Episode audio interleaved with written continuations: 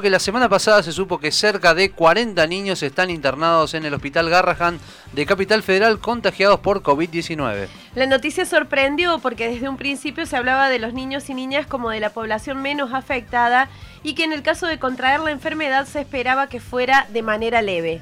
Para hablar de niños y este contexto de pandemia ya estamos en comunicación telefónica con el médico pediatra Pablo Dieser. Pablo, ¿cómo te va? Muy buenos días, Javier Sismondi y Susana Álvarez. Te saludan desde Noticias al Toque. Hola, ¿qué tal? Buenos días. Saludos para ustedes. ¿Qué tal? Bienvenido a Noticias al Toque. ¿Qué ha pasado con el virus? Si es que ha pasado algo que pareciera que ahora afecta de manera más grave a niños y niñas. Bueno, sí, hay, hay, hay un cambio, hay un cambio con respecto, el virus va, va trabajando diferente, por así decirlo, y, se está viendo un cambio en esta segunda ola. Eh, con el, con el paso del tiempo, afectándose por ahí a, poblaciones más jóvenes y adultos jóvenes y también un poco más a niños. Eh, los niños siempre estuvieron afectados, no, no es que no, pero eh, eh, estamos viendo como una, conviviendo, por así decirlo, el, inicio de del otoño eh, las patologías propias de la época como alergias, este, cuadros conjuntivales, faringitis, los virus por ahí que son propios de esta época, que el año pasado debido al confinamiento y la fase 1 para esta época no los vimos, y el COVID, eh, que está, eh, digamos, podríamos decir que sigue estando, que, nunca se fue, que, que es una patología prevalente en esta época. Entonces, bueno, tenemos como un aumento de, la circulación también de las, de las personas, obviamente, y, bueno, todo esto se ve reflejado en un aumento de las patologías febriles, de los broncoespasmos, de, bueno, de los cuadros de faringitis, de las diarreas. Por ahí hay una como una convivencia de, de, varios virus.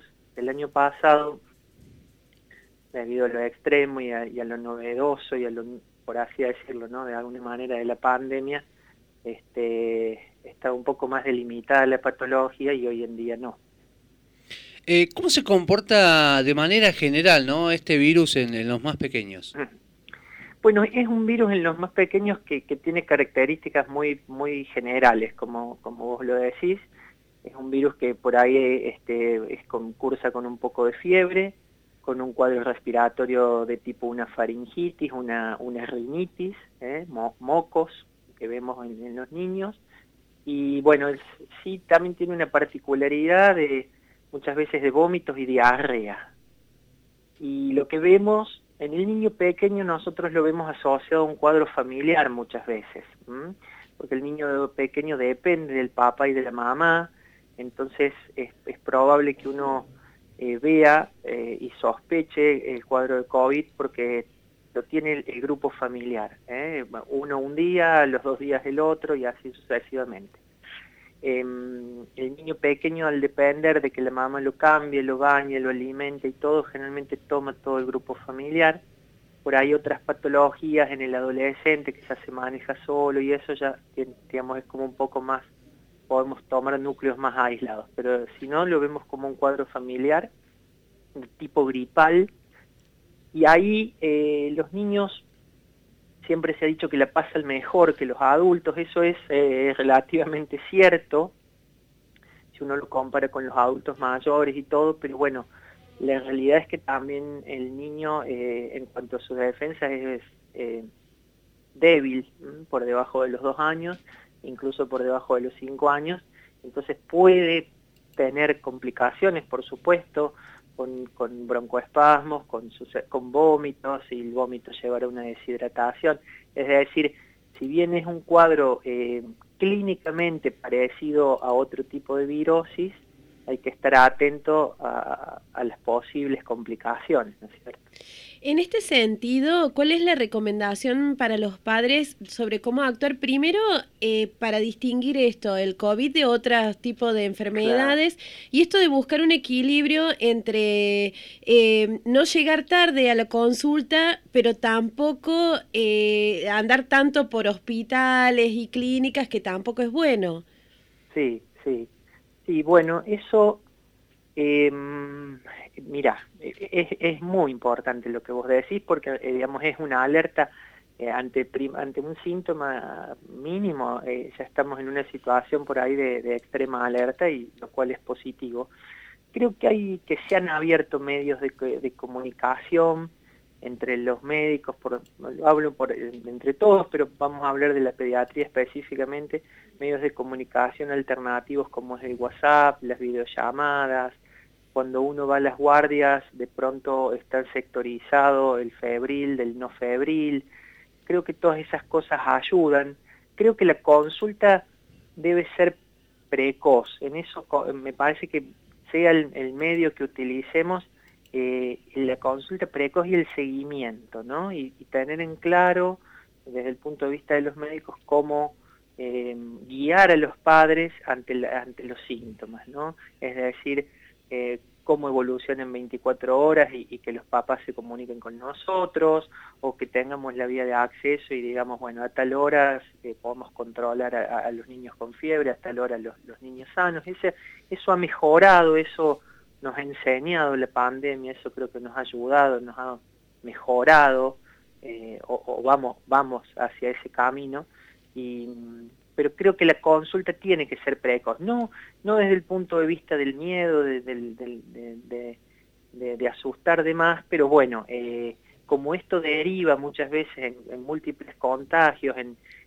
cuestiones de escolares, laborales, eh, de abuelos que cuidan a niños, etcétera, etcétera, creo que la consulta precoz, eh, que probablemente para muchos casos sea tan solo una consulta, a veces con antitérmicos, con cosas sencillas lo, solucionamos, pero eh, no solo por el niño, que, es lo que nos toca a nosotros, sino por todo lo que deriva en situación de pandemia y el rápido contagio que hay, ¿no? Es, tan contagioso el coronavirus que, en, una semana tenemos a, muchos contagiados a partir de un caso índice.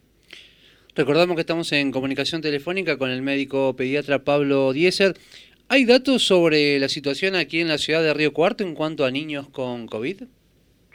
Mira, yo no te sé decir exactamente, sí, sí, por supuesto que hay, el, tema eh, no te lo sé decir exactamente, no quiero mm, hablar de ocupación de camas y eso porque no lo, no lo tengo en este momento concretamente. Yo he estado hablando con colegas que, que, que están encargados, por supuesto, de terapias, ya sea a nivel hospitalario, a nivel privado, la situación es una situación de aumento de casos, de aumento de consultas, de una evidente segunda ola, podríamos decir por el momento con cierta compensación, con, digamos, no con esa tan temido miedo de la falta de camas, de la falta de lugar. Eh, hay, eh, digamos, hay una lleno, un casi lleno, un, pero con una cierta movilidad de, las camas, hablando de pediatría, ¿no es cierto? Y, bueno, en una situación compensada, eh, tenemos también un poquito de, resquemor, de, duda, por así decirlo, cuando se profundice un poquito el invierno, ¿no es cierto? Ahí veremos también si hay algunas otras medidas desde el punto de vista sanitario, este, gubernamental. Por el momento estamos como en un estado de alerta en pediatría, con un clara aumento de casos de todo tipo de patologías, pero bueno, eh, como les vuelvo a repetir, la época y la circulación sabíamos que íbamos a llegar a este momento que es de la convivencia de las patologías, entonces lo cual nos hace estar bien alertas porque podemos decir a grandes rasgos que el año pasado en pediatría nuestro trabajo inicialmente debido al confinamiento, falta de, digamos, de asistencia a las eh, jardines, etcétera, etcétera, los casos eh, comunes o típicos de la época se vieron muy disminuidos. Entonces estábamos muy alertas solo, no solo, sino que lo que prevalecía claramente era el COVID o, la salud.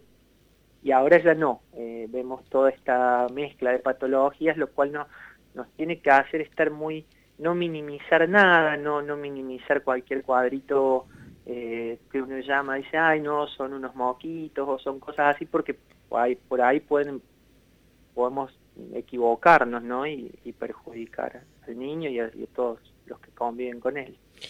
¿Qué información hay sobre el post-COVID en los niños, sobre las secuelas que va dejando mm. en los más pequeñitos esta enfermedad?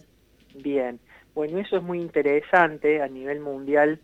Eh, y bien si uno lo, como todo, lo mira estadísticamente, no es de lo más relevante, pero sí hay y se han descrito, y obviamente ustedes ya saben que acá en la ciudad también hubo, eh, estos síndromes inflamatorios post-COVID, son unas, como un, a ver, como que el cuerpo eh, se desconoce a sí mismo, se eh, disparan síntomas de inflamación generalizada, y eso mm, hay que estar muy atentos porque no sucede con el cuadro de COVID sucede a los 30, 40 días posteriores, se llama síndrome inflamatorio multisistémico. A nosotros los pediatras nos hace acordar a otras patologías que vemos, que se llaman síndrome de Kawasaki, bueno, una, serie de enfermedades no tan conocidas. Eh, hay que estar atentos. No eso es por el momento lo que la ciencia sabe, eso no se puede pronosticar. No necesariamente le puede suceder a un niño con patologías previas, eh, y tiene un rango de edad que va desde la temprana infancia hasta cerca de la adolescencia. Eh, sucede poco, pero sucede, hay que estar atentos, por eso es tan importante, digamos, saber que aunque el COVID que haya tenido el niño puede haber sido leve clínicamente, seguirlo en el tiempo, seguirlo básicamente clínicamente, seguir, digamos, citarlo a las dos, tres semanas, eh, ocultarlo, saturarlo, si uno tiene alguna duda, hacer un control cardiológico, si los padres refieren que sigue con cierto cansancio, hacer unos análisis, porque también la anemia es una de las manifestaciones. Eh, hay que estar como, bueno, alerta, e, esa creo que es la mejor palabra para, para no no de decir, bueno, ya pasó y pasó como si nada. Eh, eh, estar alerta que el niño puede tener otras manifestaciones. Esto que les describo no sucede en los adultos de esta manera, suceden otras cosas, pero no este síndrome inflamatorio multisistémico asociado a la infancia. Así que estamos medio en una, en una patología un poco particular y que a lo mejor con el tiempo cada vez veamos un poco más debido a la convivencia del virus con la humanidad, ¿no es cierto? Pablo Dieser, médico pediatra, le agradecemos esta participación aquí en la mañana de Noticias al Toque, tema que seguiremos conversando, eh, sobre todo por la novedad también de que tiene que ver esto, ¿no? Con el COVID en los niños, así que le agradecemos la participación aquí en la mañana de Noticias al Toque.